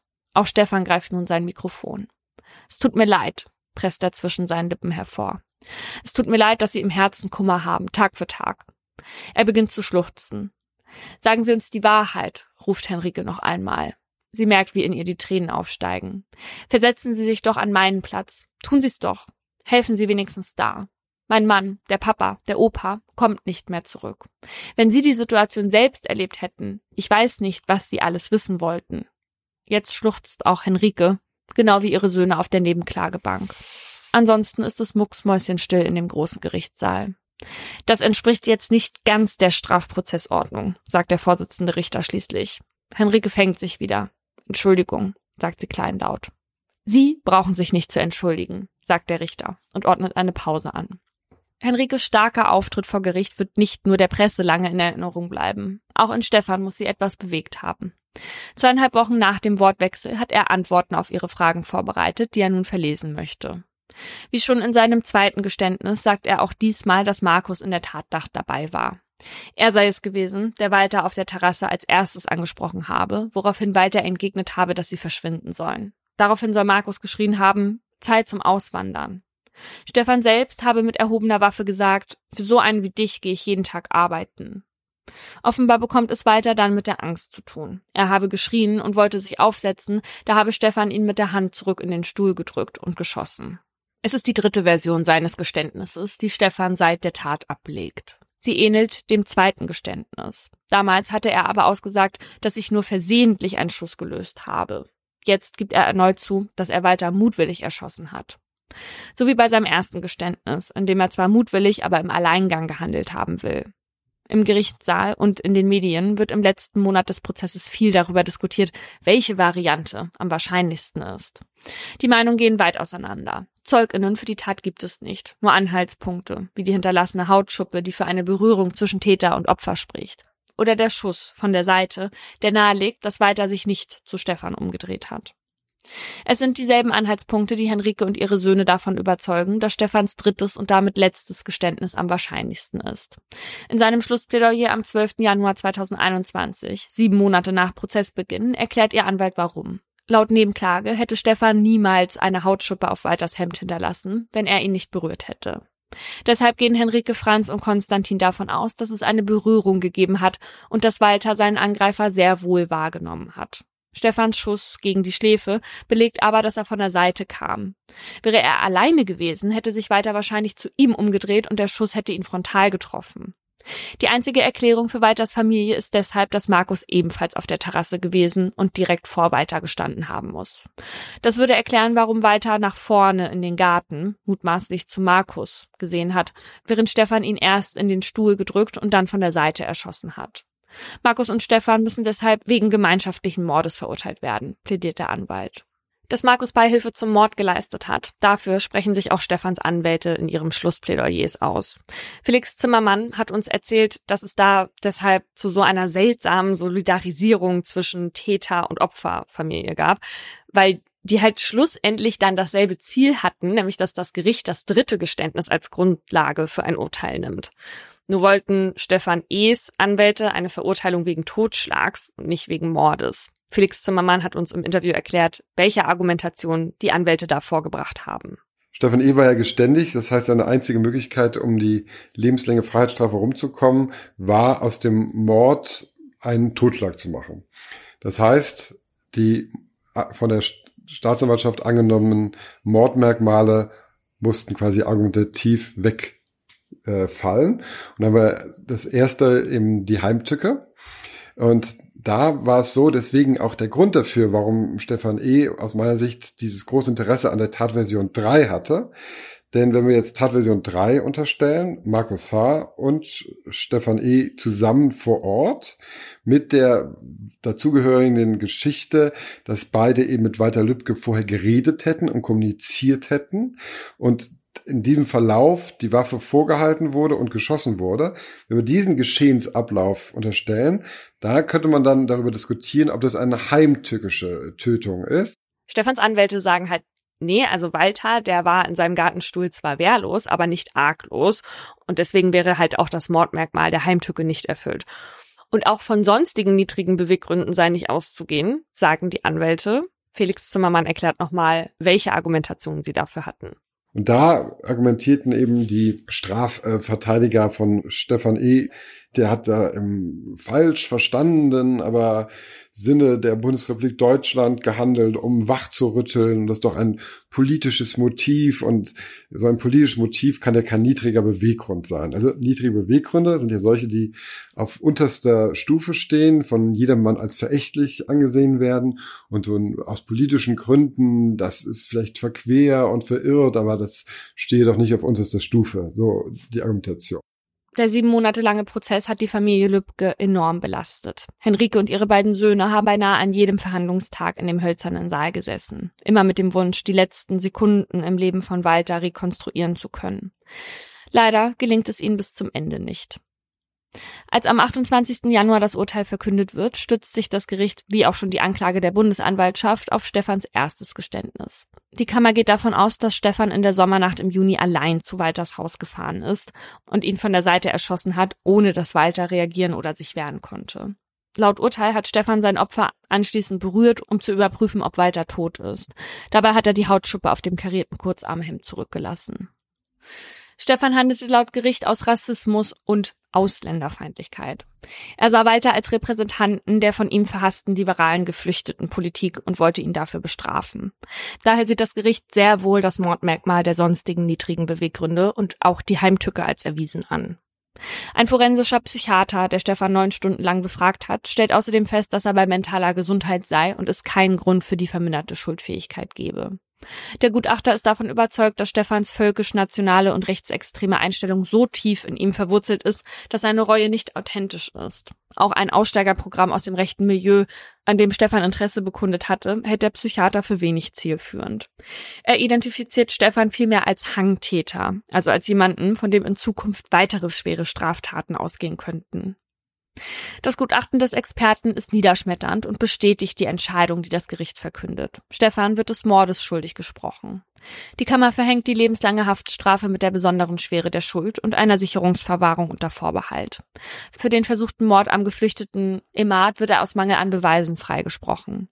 Das Messer, das man bei Stefan gefunden hatte, konnte im Prozess nicht eindeutig als Tatwaffe identifiziert werden. Es ist nicht der einzige Freispruch, der die Anwesenden im Saal enttäuscht zurücklässt. Denn auch in Bezug auf Markus H. fehlen dem Gericht die Beweise. Man kann ihm weder eine Mittäterschaft noch die Beihilfe nachweisen. Unser Experte Felix Zimmermann erklärt warum nicht. Das Gericht musste sich darauf fokussieren, was klar bewiesen ist. Und klar bewiesen ist aufgrund des Geständnisses und den DRA-Spuren und des gesamten Weiteren, dass eben Stefan E. Walter Lübcke erschossen hat. Die weitere Behauptung dann von Stefan E., dass Markus H. mit am Tatort war, da gab es eben einfach nicht genug Beweise. Und ähm, es war so, dass eben die beiden nicht klar von neutralen Zeugen am Tatort äh, erkannt wurden. Es gab keine DNA-Spuren von Markus H.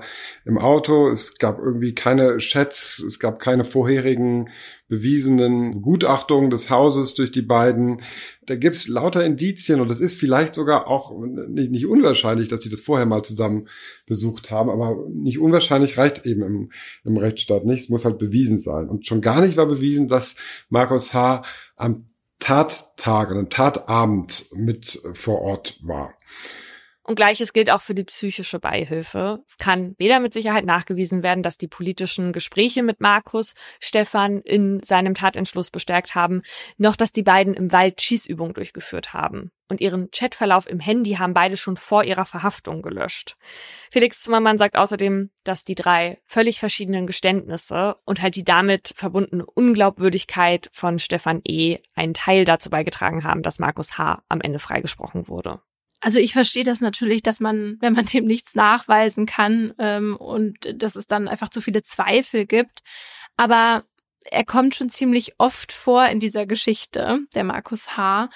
Also bei ihm wurde zum Beispiel das Buch gefunden, ne, wo Walter Lübcke dann auch markiert war und er hat das Video hochgeladen und also ich glaube, er hat irgendwie schon zur Tat beigetragen auf eine bestimmte Art und Weise. Und es ist natürlich jetzt auch irgendwie tragisch, dass der, der sich so vor Gericht verhalten hat, dass der jetzt da einen Freispruch bekommt, das ja hinterlässt einfach so einen bitteren Beigeschmack, finde ich. Ja, und man fragt sich natürlich auch ein bisschen, warum hat Stefan E. denn seinen Kumpel Markus da überhaupt mit reingebracht beim ersten Geständnis? Also sein Kumpel Markus, der hat bei ihm schon eine Rolle gespielt. Und wenn er wirklich gar nichts damit zu tun hatte, fragt man sich ja auch ein bisschen, warum Stefan E. ihn überhaupt erwähnt. Mhm. Am Ende wird Markus H. lediglich wegen des unerlaubten Besitzes einer Waffe zu einer Freiheitsstrafe von 18 Monaten auf Bewährung verurteilt. Der Vorsitzende Richter sagt, Freisprüche setzen keine Überzeugung von Unschuld voraus, sondern Zweifel an der Schuld. Es ist ein schwacher Trost für Henrike und ihre Familie. Sie können nicht fassen, dass der, der sie den ganzen Prozess über verspottet hat, jetzt quasi als freier Mann den Gerichtssaal verlassen kann. Alle Parteien legen beim Bundesgerichtshof Revision ein. Im August, sieben Monate nach dem Urteil des Oberlandesgerichts, kommt es zur Entscheidung in Karlsruhe. Der BGH verwirft alle Revisionsanträge. Markus Bewährungsstrafe bleibt bestehen. Und Stefan bleibt wegen des ersten Mordes an einem Politiker mit rechtsterroristischem Hintergrund seit 1945 lebenslang im Gefängnis. Juristisch gesehen ist er ein Einzeltäter. Für Felix Zimmermann war der Prozess trotzdem sinnbildlich für ein anderes Phänomen es hat sich doch gezeigt, dass dieser rechtsextremistische Nährboden jetzt nicht allein von Stefan E. und auch Markus H. ausgegangen sind, sondern dass er wirklich im konkreten Arbeitsleben das ganz weit verbreitet ist. Und dieser Prozess, auch gerade in diesem Zusammenspiel mit dieser Videoveröffentlichung von der Bürgerversammlung in Lohfelden, wo ja auch lauter Hasskommentare und Todeswünsche kommuniziert wurden in den, in den Posts, in den Kommentaren, diese Welle des Hasses, dass eben wirklich Hass aus diesen Worten eben Taten folgen kann. Das war ein Paradebeispiel und das war ein Weckruf und ich glaube, in dem Fall hat sich dann auch ähm, auf der legislativen Seite doch einiges bewegt, was konsequentes Vorgehen gegen Hass im Netz angeht. Bis dato wurde Hasskriminalität im Netz tatsächlich nur selten verfolgt. Das LKA Hessen hat nach dem Mord an Walter eine eigene Arbeitsgruppe aufgebaut und konnte so über 60 Menschen aus 14 Bundesländern identifizieren, die beschuldigt wurden, im Netz gegen Walter gehetzt zu haben. Walter bringen diese Ermittlungen trotzdem nicht zurück. Ein Neonazi hat der Familie Lübcke den geliebten Mann, Vater und Großvater genommen. Walter kann nicht mehr mit seiner Frau in die Rhön fahren. Er kann nicht mehr in Rente gehen und einfach nur Opa sein. Henrikes Leben ist nicht mehr dasselbe. Sie und die Jungs vermissen Walter unendlich. Seine offene, herzliche Art und seine Nächstenliebe, die sich durch sein ganzes Leben gezogen hat. Deshalb wohnt Henrike auch heute noch in dem großen weißen Haus mit dem Garten am Stadtrand. Sie will sich nicht noch mehr nehmen lassen, als sie ohnehin schon verloren hat. Stattdessen kann sie nun auf der Terrasse Platz nehmen, auf der Walter so gerne gesessen hat, während um sie herum ihre zwei Enkelkinder spielen. Konstantin wohnt mit seiner Familie in demselben Haus. Franz wohnt mit seiner Frau und dem kleinen Hannes nebenan.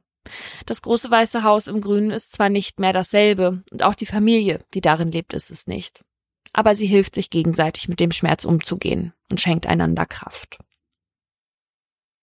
Also wenn man von so einem Fall hört oder jetzt auch generell durch diese Folge nochmal vor Augen geführt bekommen hat, wie häufig PolitikerInnen von Menschen beleidigt, bedroht und angegriffen werden, da denkt man sich ja, zum Glück macht das überhaupt noch jemand. Und diese Arbeit ist so, so, so, so wichtig, eben für unsere Demokratie, wie du ganz am Anfang gesagt hast.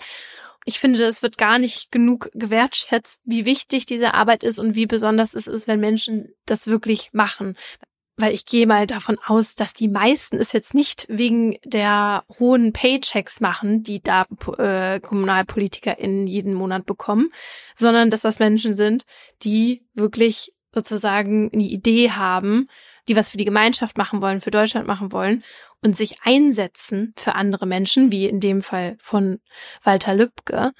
Und das ist einfach nur so ein Armutszeugnis äh, zu sehen, dass diese Menschen so häufig Opfer von Gewalt werden, egal welcher Art jetzt. Ja, und das Ding ist, es ist eben ein Angriff auf die Demokratie, weil diese Menschen sind ja Vertreter der von uns gewählten Parteien. Ja. Man kann so froh sein, in einem Land zu leben, wo eine Parteienvielfalt herrscht und wo eben nicht irgendein Despot an der Macht ist, sondern man als Volk mit seiner eigenen Kraft auch PolitikerInnen nicht in diese Ämter heben kann. Ja. Und in diesen Fällen finde ich halt auch noch so bescheuert, dass diese Art von Gedanken ja immer auch voraussetzt mit, hier nehmen uns andere, in Anführungszeichen, irgendwas weg.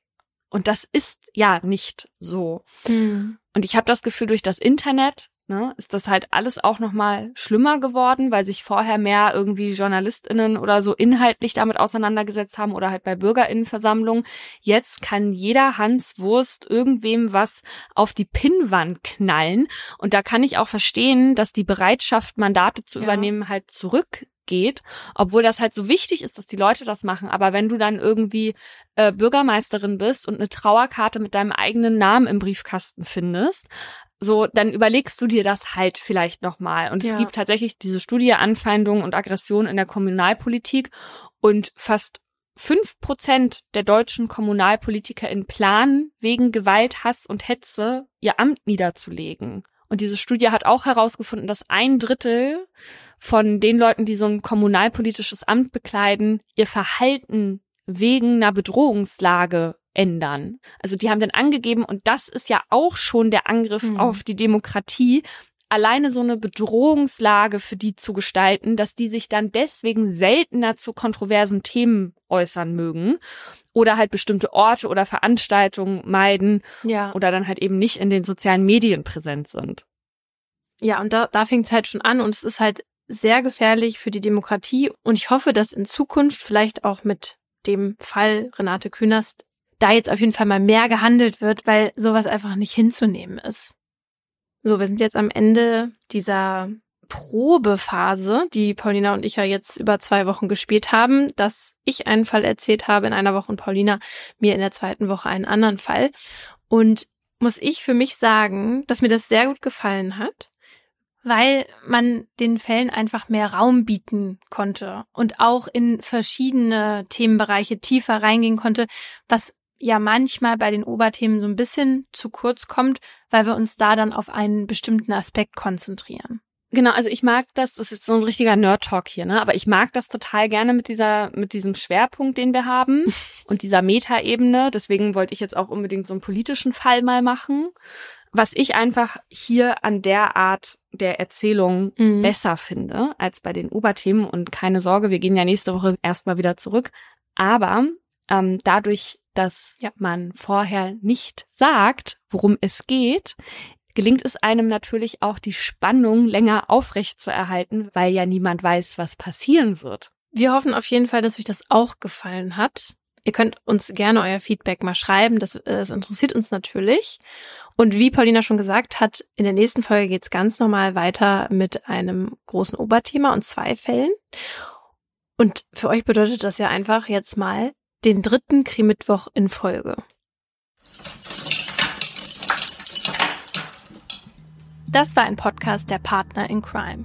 Hosts und Produktion Paulina Kraser und Laura Wohlers. Redaktion Isabel Meyer und wir. Schnitt Pauline Korb. Im folgenden Trailer für den Podcast Justitias Wille geht es um Depression und Suizid. Bitte achtet auf euch, wenn ihr reinhört. Ein Flügel der großen französischen Fenster steht offen und gewährt einen Blick in den großen Garten. Von draußen dringt warme Luft in das bescheiden eingerichtete kleine Hotelzimmer. Sie kniet auf dem Einzelbett, faltet die Hände und richtet den Blick gen Himmel. Danach setzt der Mann, der bei ihr ist, ihr die Nadel und schließt den Zugang an. Lieber Gott, nimm mich zu dir, sagt sie und öffnet das Ventil. Dann bahnt sich die tödliche Flüssigkeit ihren Weg in ihre Vene. Die beiden haben sich heute zum Sterben verabredet. Sie wollte, dass er ihr dabei hilft, sich von ihrem jahrelangen Leid zu befreien. Wenige Augenblicke später schläft sie ein. Nach ein paar Minuten setzt ihre Atmung aus, danach hört ihr Herz aufzuschlagen. An diesem Tag ist der Mann sich sicher, das Richtige getan zu haben. Doch jetzt steht der pensionierte Arzt vor Gericht. Die Staatsanwaltschaft sagt, was er getan hat, war ein Verbrechen. Denn die Frau war schwer depressiv und ihr Sterbewunsch habe nicht auf ihrem freien Willen beruht. Er hätte ihr also nicht helfen dürfen.